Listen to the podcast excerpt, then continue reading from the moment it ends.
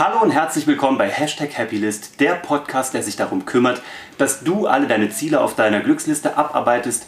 Ich habe mir Menschen eingeladen, die eine spannende Glücksliste haben, die die am Abarbeiten sind oder schon was erreicht haben.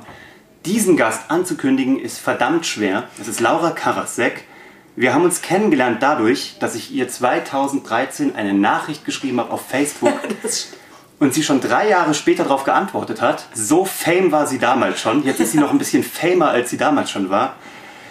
Was soll ich über Laura sagen? Laura hat einen berühmten Papa, von dem sie sich aber auch emanzipiert hat und selber wirklich was draus gemacht hat aus diesem Namen, aus sich, aus den Inhalten, sich erfunden hat, die eine Karriere hinter sich gelassen hat, um eine neue zu starten. Eine der Hauptgründe, warum sie bei Hashtag Happylist übrigens ist. Und ähm, gerade ein Buch geschrieben hat und das Sympathische ist, ich musste ihr sagen, dass sie es mitbringen soll, weil sie sonst nicht drauf gekommen wäre, dafür, glaube ich, Werbung zu machen.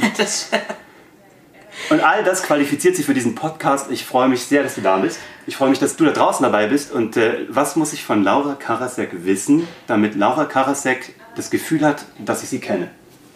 Ich finde es erstmal super, wie du mich vorgestellt hast. Also, ich finde es ein krasses Kompliment, dass du sagst, ähm, ich sei schwer vorzustellen ähm, weil das spricht ja dafür, dass ich irgendwie nicht so ganz in so eine Schublade passe. Und ähm, ich bin sowieso so ein Mensch, der ungern oder der immer versucht, nicht in Schubladen zu denken und Leute eben nicht so einzusortieren. So, der ist so, der ist ein Typ Immobilienmakler, Typ Lehrer, ja. Typ Tussi, Typ das.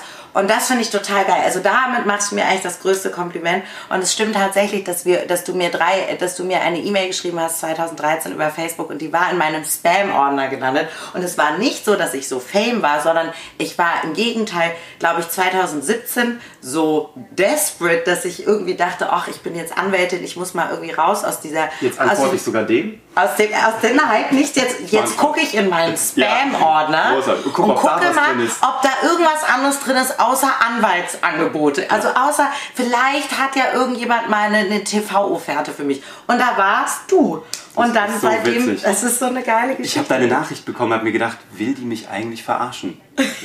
das war nur damals, hatte sie kein Management. Ich wusste nicht, wie ich sie erreichen sollte für eine Fernsehproduktion, die, die wir machen wollten. Wir wollten sie als Gesicht. Und ich dachte mir, wie soll ich an die rankommen? Ich schreibe dir jetzt einfach verzweifelt über Facebook und drei Jahre später kam eine Antwort und das war aber der Auftakt zu einigem Großen, muss man sagen. Das stimmt. Aber es ist auch so, dass, ähm, dass mich das natürlich total geärgert hat, weil ich habe ganz dolle Verpassungsangst, also FOMO, wie das heute so schön heißt.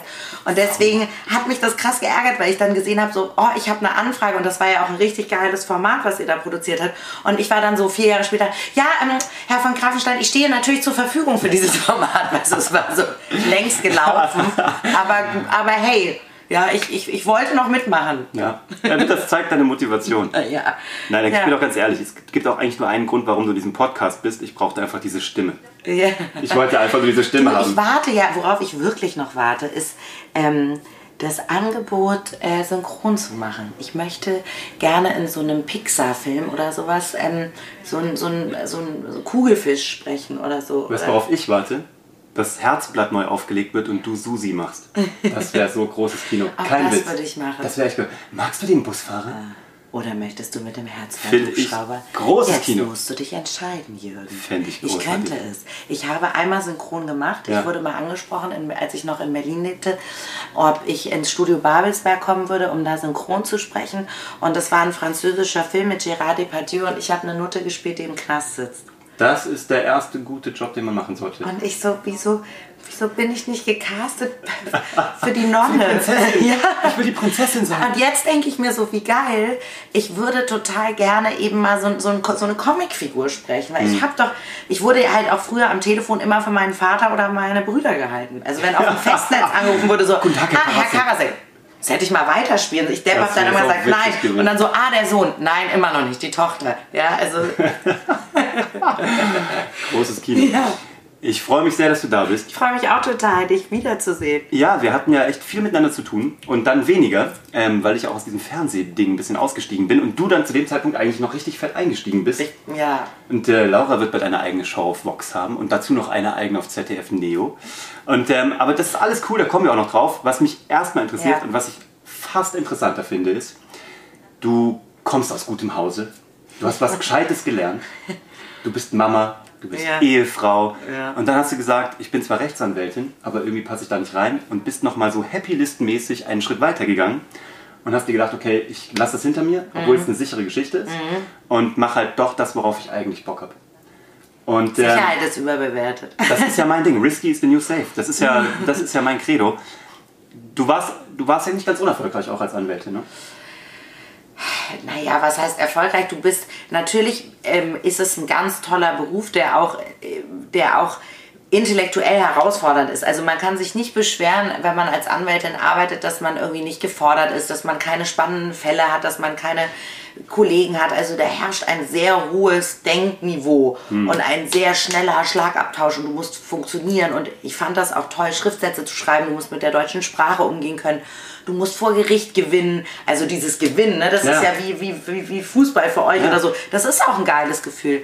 Erfolgreich würde ich jetzt gar nicht, also ja, ich war in einer großen, sehr angesehenen Kanzlei und wir haben sehr tolle Mandate gemacht.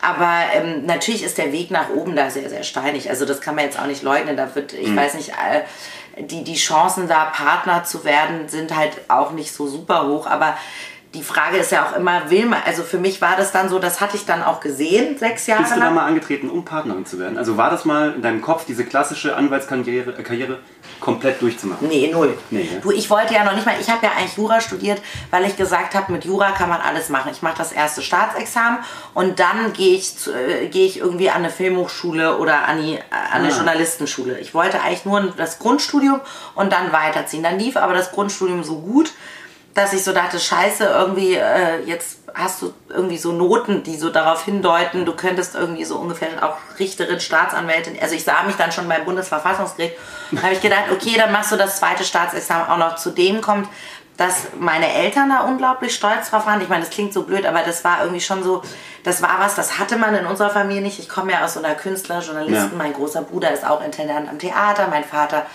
eigentlich hauptberuflich eben äh, äh, Schriftsteller, Literaturkritiker, meine Mutter Literatur, Theaterkritikerin. Also alle in meiner Familie, mein kleiner Bruder ist, ist bei Galileo, bei Pro7 Reporter. Also alle machten sowas mit Kunst und ich machte auf einmal Jura. Und das war so, da hatte ich so ein Alleinstellungsmerkmal. Und ich finde Jura auch total spannend, weil natürlich unsere ganze Gesellschaft so geregelt ist, sich mit dem Grundgesetz zu beschäftigen, sich irgendwie äh, ja mit Grundrechten zu beschäftigen, sich mit Streitigkeiten. Das ist ja alles spannend. Und dann habe ich gesagt, okay, ich mache das zweite noch. Und dann hätte ich aber nie gedacht, dass ich in eine Großkanzlei gehe. Und dann kommt das so, so das Leben passiert ja dann so. Dann war ich in Frankfurt und dann hatte ich eben diese Noten, um mich da zu bewerben. Man muss auch sagen, der Anreiz ist natürlich, dass man da unglaublich viel, wahnsinnig viel Geld verdient und wahnsinnig ähm, in so einer glossy Welt. Also weißt du, wir saßen im 36. Stock in so einem Hochhaus mit einem schicken Concierge-Service und jeder hat seine Assistentin und das Büro ist verglast. Also das ist ja Viel nice. So, ne? Das ist ja nice Ja. to have, ja. Das Ja, kann man ja nicht leugnen. Dass man dann auch denkt, warum sollen solche Jobs immer nur den Männern vorbehalten sein? Das kann ich auch, da traue ich mich auch rein. Und dann Mhm. bin ich halt in dieses ja, in, in diese Welt gegangen, aber nicht mit dem Ziel, irgendwas zu werden. Ehrlich gesagt war, war ich wie so auf Safari.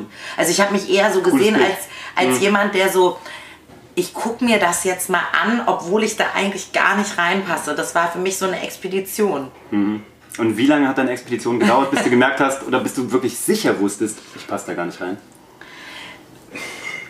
Ich weiß gar nicht, ob man da nicht reinpasst, weil, wie gesagt, ich finde diese Schubladen schade. Ich finde das auch bedauerlich, dass viele Wirtschaftskonzerne, jetzt nicht nur Kanzleien, auch Banken und so, immer noch so sehr starre Bilder haben von, wie hat man zu sein. Als, also ich liebe das auch, wenn ich irgendwo hinkam und, hab, und die Leute fragten, was machst du? Und ich habe gesagt, ich bin Anwältin. Und die Leute, das Erste, was sie gesagt haben, ist krass, du siehst gar nicht aus wie eine. Und da habe ich immer gesagt, wie hat eine Anwältin denn auszusehen? Also was, Schwarzen Kostüm. was, was ist denn, genau, also bei Ja. den Klamotten geht's Natürlich. los, die Haarfarbe natürlich so nach dem Motto, Ja. du siehst dümmer, also oft wurde ich dann halt für Spielerfrau gehalten oder Schmuckdesignerin oder so, also wenn, ne, und, ähm, und deswegen hat mir das Spaß gemacht, damit auch zu spielen und das zu brechen. Also dieses Klischee, man kann auch in der Kanzlei sein und sehr telli- intelligent sein und trotzdem irgendwie äh, rote Fingernägel haben oder so. Das ist ja, das ist ja cool.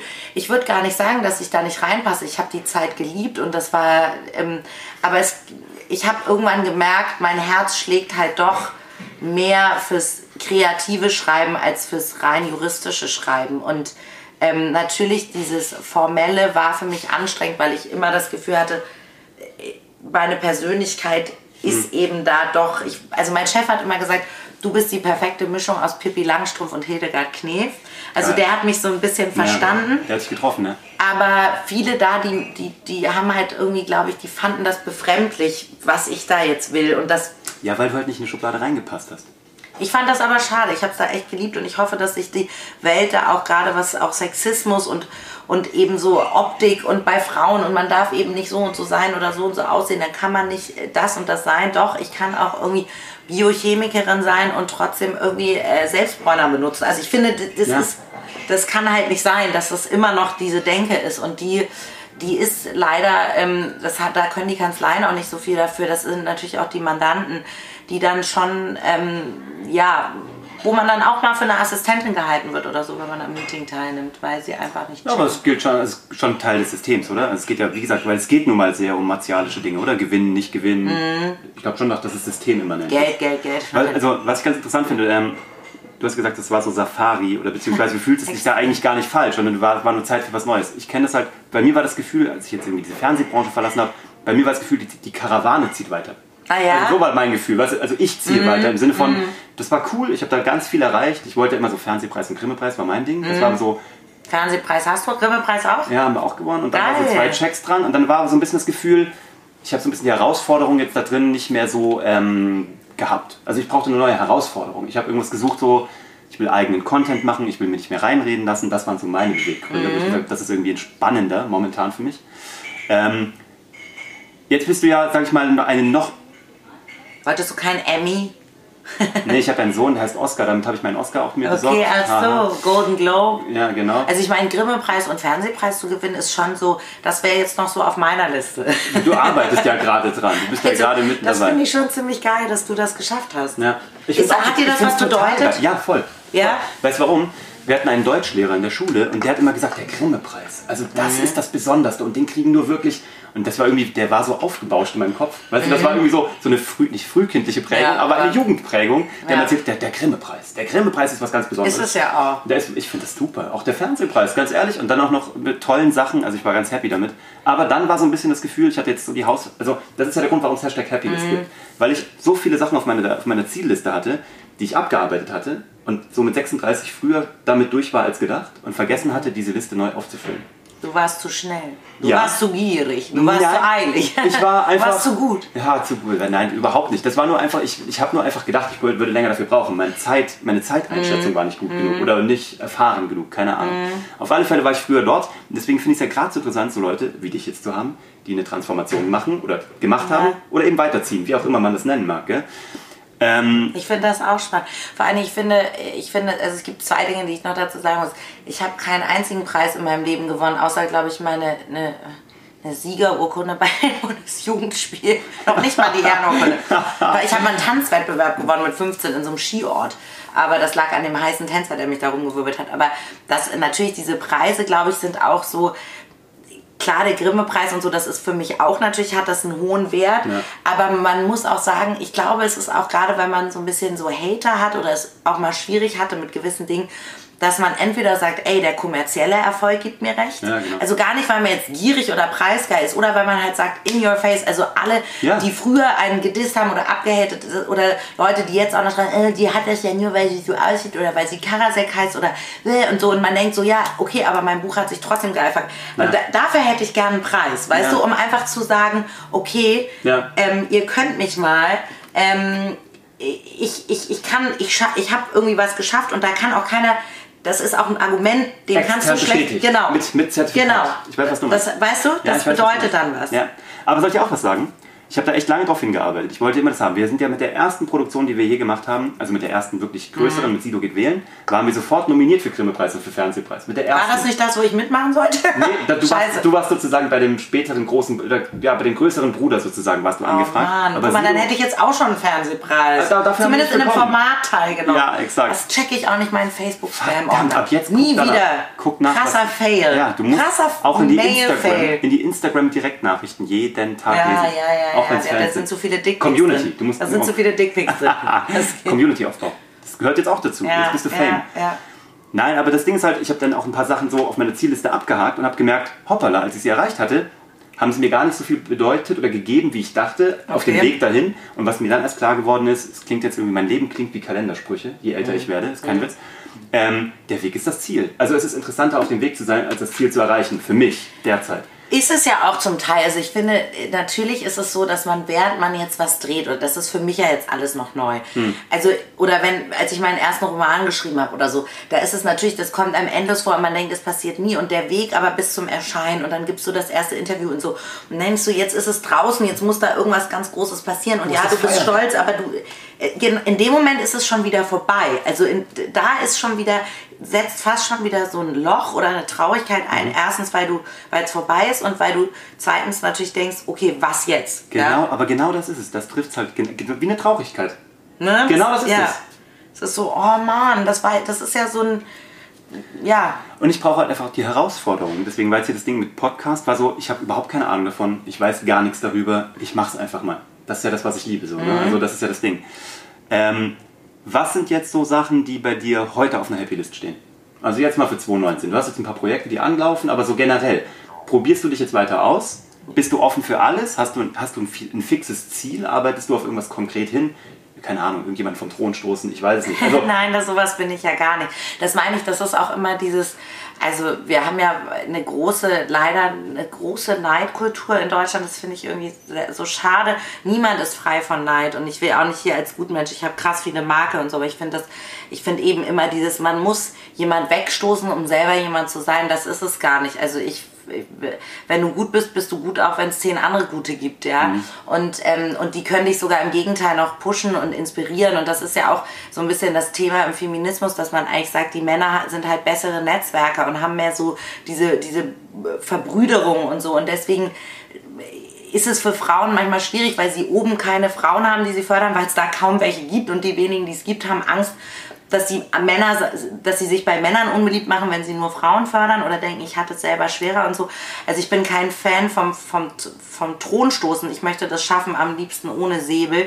Aber natürlich gibt es, ähm, gibt es Dinge, die, von denen man so träumt. Also wenn ich jetzt joggen gehe zum Beispiel, ja, dann habe ich in meinem Kopf, auch als mein Roman erschien, habe ich schon mich so eine Rede, also ich will jetzt nicht sagen Literaturnobelpreis, aber so, so ein Buchpreis, so ein deutscher, nee, also irgend so ein, also so ein Preis. Also du hörst dich dann so eine Rede halten und sie, siehst dich irgendwie auf so einer Bühne, wo du dich be, bei allen Menschen bedankst, die da irgendwie dich begleitet haben und so. Das ist schon so eine, so eine, so eine größenwahnsinnige Fantasie von mir. Also irgendwann mal ein Preis. Ich nehme auch, ich Mhm. nehme das ist alles. sehr sympathisch, dass du dir das beim Joggen deine Rede überlegst. Das finde ich großartig. Weißt du, so, Großartig. ähm, äh, natürlich, zum Beispiel, was immer ein großer Traum von mir war, war eine eigene Fernsehsendung zu bekommen.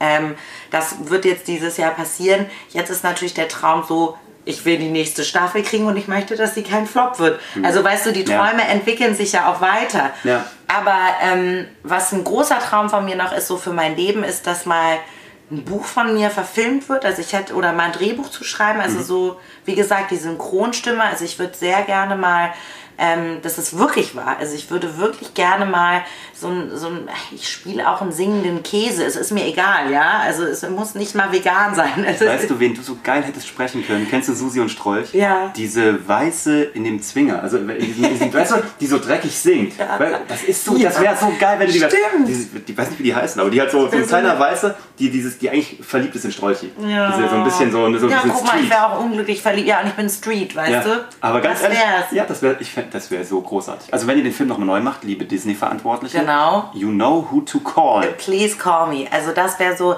wenn es jetzt um die berufliche Happy List geht, natürlich irgendwie ähm, den Roman fertig schreiben, also auch mal in der Spiegel Bestsellerliste sein, wäre jetzt fände ich jetzt auch nicht, sind so bescheidene Wünsche, die ich so habe, ne? Du bist am Boden geblieben, das mag ich an dir. Ich bin nicht- Nein, das sind nicht. Du bist, du bist da ganz äh, entspannt. Ähm, mal, äh, was ich auch gern machen würde, wäre so Chansons einsingen.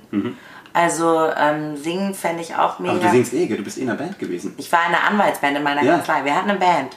Aber Das du war warst mit geil. Gesang da, gell? Ja, ich war mit Gesang da und wir haben wirklich in unserem Hochhaus, also äh, wir hatten, äh, die sitzen eben in so einem Turm hier in Frankfurt, in, in Manhattan, wie man so schön sagt, und wir hatten wirklich im U2 einen Bandkeller, also da war ein schalldichter Raum.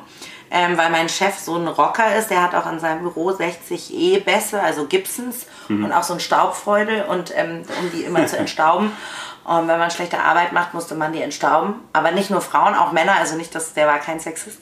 ähm, und äh, ja, in der Band habe ich auch gesungen, aber das ist leider vorbei. Aber ich finde, ja, also ich meine, alles, was so mit Schreiben, Kunst, Singen zu tun hat, ist, glaube ich, sind so Dinge, die mich unfassbar glücklich machen, die aber nicht immer Dinge sind, leider, die, bei denen ich Talent habe, wie mhm. beim Singen. Also wenn es dann an Talent fehlt, ist natürlich schlecht. Oder die, für die man jetzt wahnsinnig viel Geld, also teilweise das, was du kriegst fürs Schreiben, dafür würdest du als Anwalt nicht mal einen Stift in, also was du für eine ich Kolumne weiß. oder so oder ein Buch bezahlt kriegst, dafür sagt ein Anwalt, äh, dafür, ja, schmeiße ich jetzt noch nicht mal, fahre ich noch nicht mal den Computer hoch. Was sind denn deine Talente? Also, weil, also ich finde, A, in Deutschland ist das Thema Talente total miss... Also, kennst du noch diese, diese OB-Werbung? Das ist eine Geschichte voller Missverständnisse. Mhm. So, mit Talenten finde ich das ähnlich. Aber was würdest du sagen, was deine Talente sind?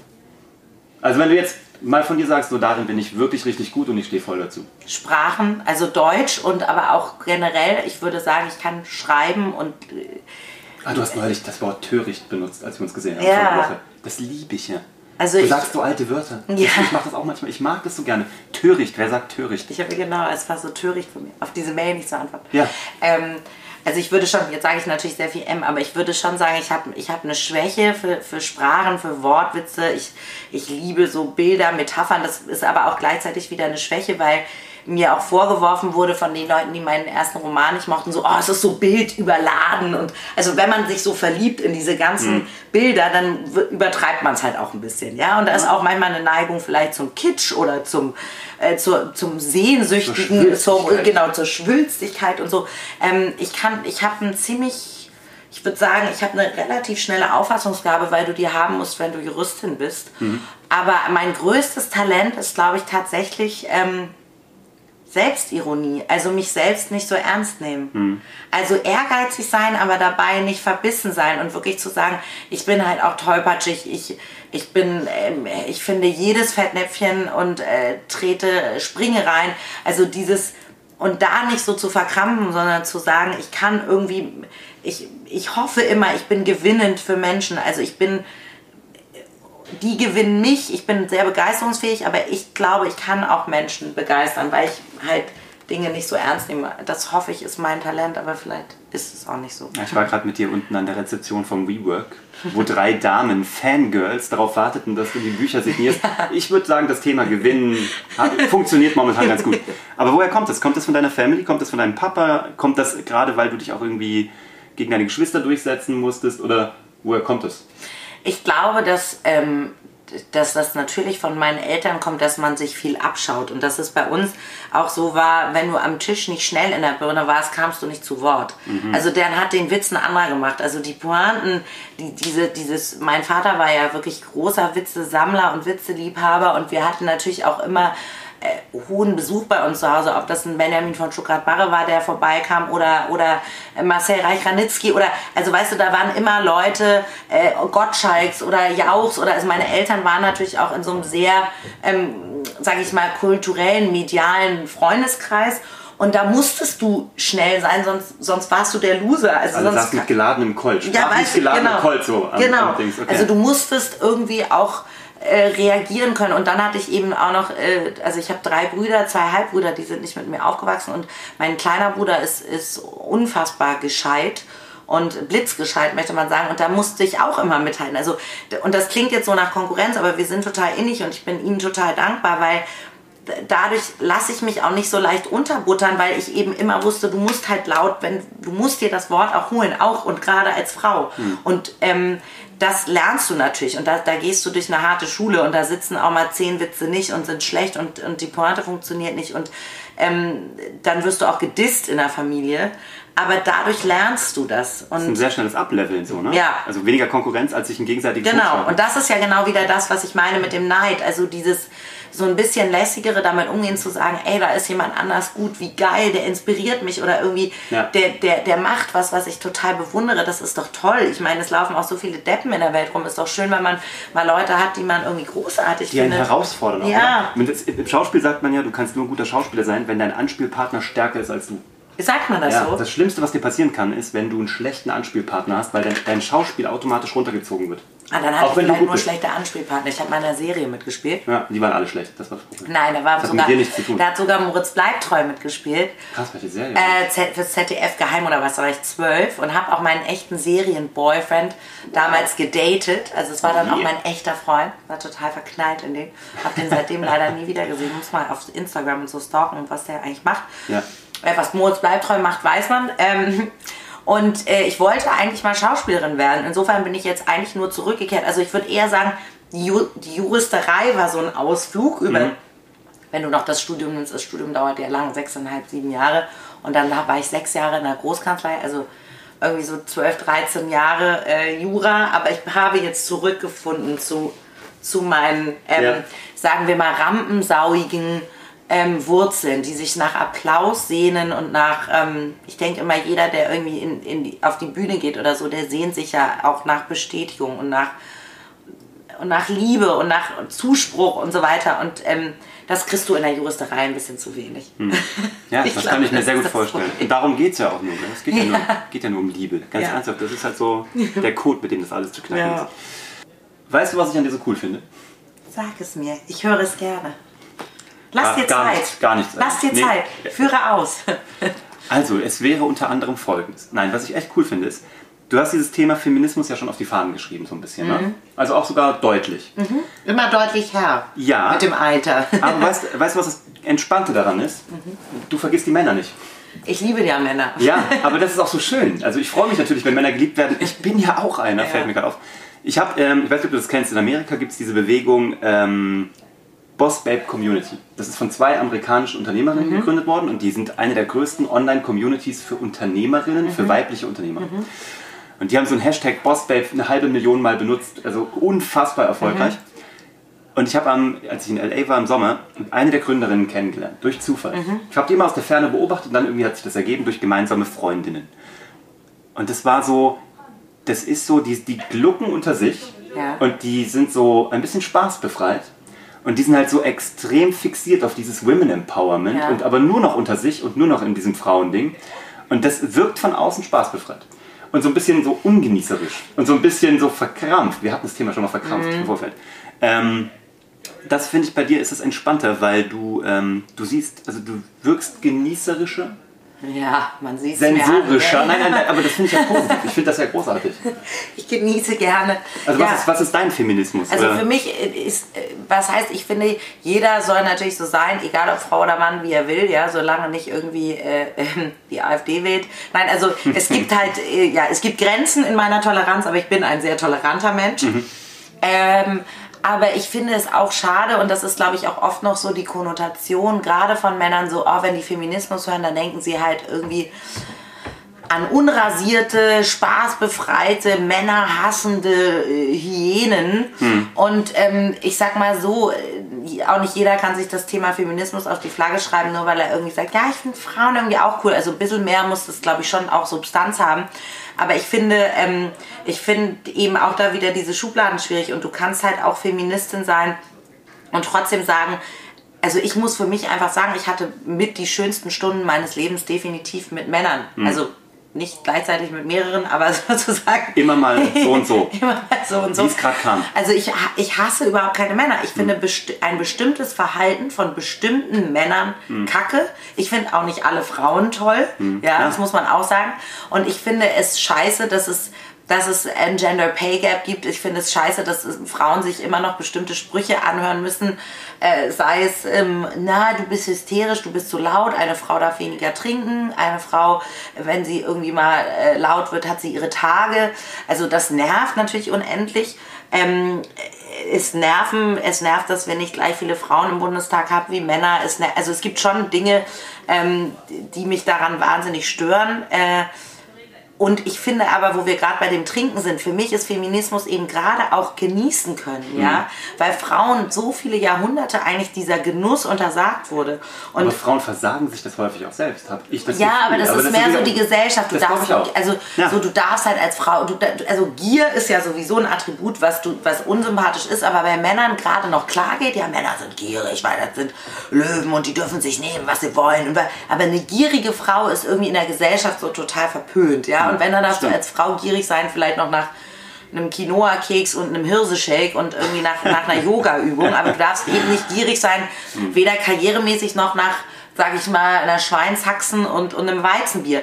Und das ist, glaube ich, so ein Problem, wo, wo viele, also da, da wird der Feminismus auch leider falsch verstanden. Also du kannst total Spaß am Leben haben und auch gerne bumsen und auch gerne fressen und auch gerne Fleisch essen und trotzdem Feministin sein. Mhm. Und du musst nicht sagen, oh, ich, ich, also warum denn nicht? Und gerade diese Sinnlichkeit und dieser Genuss, Männer gestehen sich so viel Genuss zu, auch mhm. als Väter, als Mutter darfst du eigentlich nicht trinken und so. Also das ist doch total gerade antifeministisch, wenn Feministinnen, also so wie du sie jetzt beschrieben hast, die es sicherlich eben auch gibt, ähm, sich selber in so eine äh, spaßbefreite, verhärmte, ich trinke, ich mache das nicht und das ist für Männer und Whisky und so. Nein, es gibt nichts, was nur für Männer und für Frauen ist. Und ähm, es gibt aber auch ganz viele lustige Feministinnen. Ich kenne jedenfalls welche. Ja. Es hat ja nicht immer nur was mit frustriert zu tun. Und da sind wir auch wieder bei dem Jobwechsel. Ich glaube, das ging dir ja auch so. Du hast ja deinen Job nicht gewechselt, weil du frustriert warst, sondern weil du alles da sozusagen erreicht hattest. Du die Karawane wollte weiterziehen, wie du ja. gesagt hast ich habe auch die Kanzlei nicht verlassen, weil ich da unglücklich war, genau. sondern ich habe mich sozusagen getrennt, weil ich neugierig auf was anderes war. Und das ist, mhm. glaube ich, macht einen riesen Unterschied, ob du gehst, ob du den Job wechselst oder dein Leben veränderst, weil du sagst, ich war nicht mehr glücklich, oder ob du dein Leben veränderst, weil du sagst, irgendwie ist da mir, noch mir kribbelt gerade ja, was. Oder es geht halt noch mehr. Genau. Da noch was Neues, halt eine neue Herausforderung, ja. ein neues Ufer. Halt. Genau so. Hast du eine Mission? also hast du jetzt eine Mission? Sagst du, du nutzt jetzt auch vielleicht deine Bekanntheit, was auch immer so, deine, deine Talente. Willst du so feministisch vorausgehen? Willst du anderen Leuten oder sagst du, ist deine, was ist deine Mission? Willst du dieses Feminismus-Ding machen? Willst du sagen, seid einfach wie ihr seid, egal ob ihr Männlein oder Weiblein seid? Gibt es sowas, so eine Key Message, die man da so hat? Ich glaube, meine Key Message ist, ähm, also ich habe neulich einen schönen Spruch gelesen. Äh, wenn Gott gewollt hätte, dass ich jedem gefalle, wäre ich ein Blumenstrauß geworden. Mhm. Ich kenne das mit einer Pizza. you, you, can't make everyone happy, you're not a pizza. Ja, genau. genau der Punkt. Ähm, ich finde, also der, obwohl der auch so abgenudelt ist, da sind wir auch wieder bei Diddle, Kalendersprüchen, ja, ja. leben und leben lassen. Also ich bin wirklich jemand...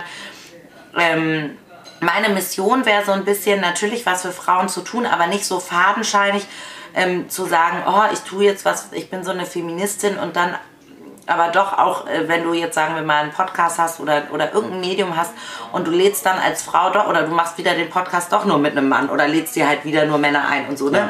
Das ist für mich immer so ein bisschen so, hä?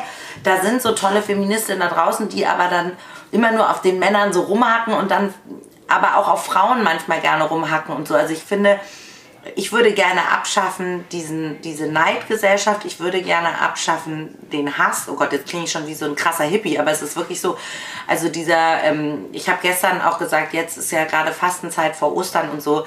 Äh, Leute, hört auf, Süßigkeiten zu fasten. Fastet vielleicht einfach mal so Hasskommentare und sowas, ja. Mhm, ja. Also ähm, das stört mich extrem. Das wäre so eine Mission. Also einfach zu sagen, es gibt so viel schöne Sachen da draußen. Lasst uns irgendwie mit denen aufhalten. Ja, wenn es euch, wenn ihr, wenn es euch scheiße geht, äh, loggt euch nicht irgendwo ein und motzt auf Facebook rum, sondern hört vielleicht mal irgendwie das Fantasie-Impromptu von Mozart oder meinetwegen äh, auch gerne äh, Regulators von Warren G oder was dir halt dann gerade gefällt, ja. ja, ja. Oder, oder ähm, also ich finde die Beschäftigung mit positiven Dingen, auch wenn das jetzt so total ähm, äh, öko klingt, ja, mhm. ähm, das wäre so meine Mission, dass die, dass die Gesellschaft gerade in Deutschland, die leider auch so sehr oft zum Jammern neigt, so ein bisschen mehr diese Tendenz hat, nicht mein Glas ist halb leer oder halb voll, sondern Hauptsache ich habe überhaupt was am Glas, am mhm. besten Wodka, nein. genau. Ja. Also weißt du, diese Einstellung, so ein bisschen mhm. die Dinge leicht zu nehmen, das meine ich auch mit über sich selbst lachen können. Also ja. nicht immer alles so ernst nehmen, sondern halt das, was man ja leider sagen muss, andere Kulturen einfach besser können. So ein bisschen scheitern und wieder aufstehen und sagen, go for it und so. Also das, das ist irgendwie, finde ich das cool und ich hoffe, dass das hier auch noch mehr gelebt wird. Hm. Kann ich es nur nachvollziehen. Das ist der Grund, warum wir uns gerade so in Los Angeles verliebt haben. Mhm. Und äh, wir haben eine gute Freundin, die ist ähm, Psychotherapeutin. Mhm. Ähm, jüdischer Herkunft, mhm. kommt aus Amerika und lebt jetzt aber in München und ist da sehr happy. Mhm. Und sagt, sie ist sogar happier als in Amerika. Ja. Aber die kennt es ganz gut und ähm, die kennt es auch schon seit vielen Jahren so als Familie. Und die hat gesagt, sie hat selber, also sie versteht, warum es uns da so gut gefällt, aber sie hat lange selber nicht verstanden, was der Unterschied zwischen Amerika und Deutschland ist. Mhm. Und jetzt nach acht Jahren, wo sie hier lebt, kann sie sagen, sie weiß, woran es liegt. In Amerika fragt man why not und in Deutschland fragt man why. Okay. Und das ist so ein Unterschied. Und das ist ja genau das. Dieses einfach, warum nicht? Und leben und leben lassen. Mhm. Also ist natürlich auch eine kalifornische Geschichte, ja. ist auch eine LA-Geschichte, ist keine Amerika-Geschichte, gell? Ähm, aber das ist genau das. Also das ist auch sowas, wo wir uns extrem wohl gefühlt haben, wo wir gesagt haben, das ist so ein kulturelles Ding, wo sich Deutschland noch eine große Scheibe abschneiden könnte. Voll, die haben natürlich auch ihre anderen Themen, die bei denen scheiße sind. Und dieser, dieser, dieser, dieser Körperkult und diese Selbstoptimierung und so, das ist ja auch alles anstrengend, dass das hier leider auch so rübergeschwappt ist mhm. und man irgendwie äh, nie denkt, man ist gut genug und schön genug und schlank genug und fit genug und weiß nicht was genug.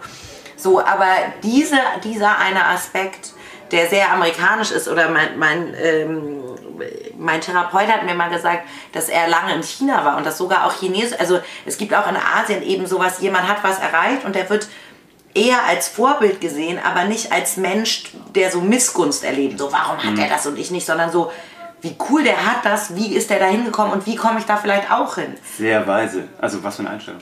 Und ja. das ist ja eine geile Einstellung. Total. Und das sagt sich halt so leid und es klingt jetzt vielleicht auch kitschig, wenn wir beide hier sitzen, wir sozusagen äh, äh, auch ein bisschen natürlich vom Glück geküssten, mhm. in Deutschland geboren. Also ne, man, man, man darf das natürlich nicht so, ey, Leute, seid doch einfach mal glücklich, ist doch alles so easy. So soll das, so Darum ist es ja gar nicht gemeint. Es geht doch um Anregung, es geht nur so um mal so ein Schubsen. Es geht, glaube ich, um so eine, um so ein, so ein so eine Einstellung oder so ein Bewusstsein dafür, ähm, was alles auch schön ist und sich eben das rauszupicken, was man selber geil findet und was einen glücklich macht und dann zu sagen, hey, ich bin vielleicht nicht so wie der und der, aber ich höre auch auf, mich zu vergleichen. Also nur weil jemand mehr hat, ist er nicht unbedingt glücklicher oder nur weil jemand ähm, das und das besser kann, ist meins nicht schlechter oder so. Also ich finde, mhm das ist schwer und ich bin davon auch nicht komplett frei. Niemand ist frei von Neid. Ja? Das ist ein menschliches Gefühl, genauso wie Gier. Aber dann lieber ein bisschen mehr Gier und ein bisschen weniger Neid. Hm. Bei der Wahl, das ist, was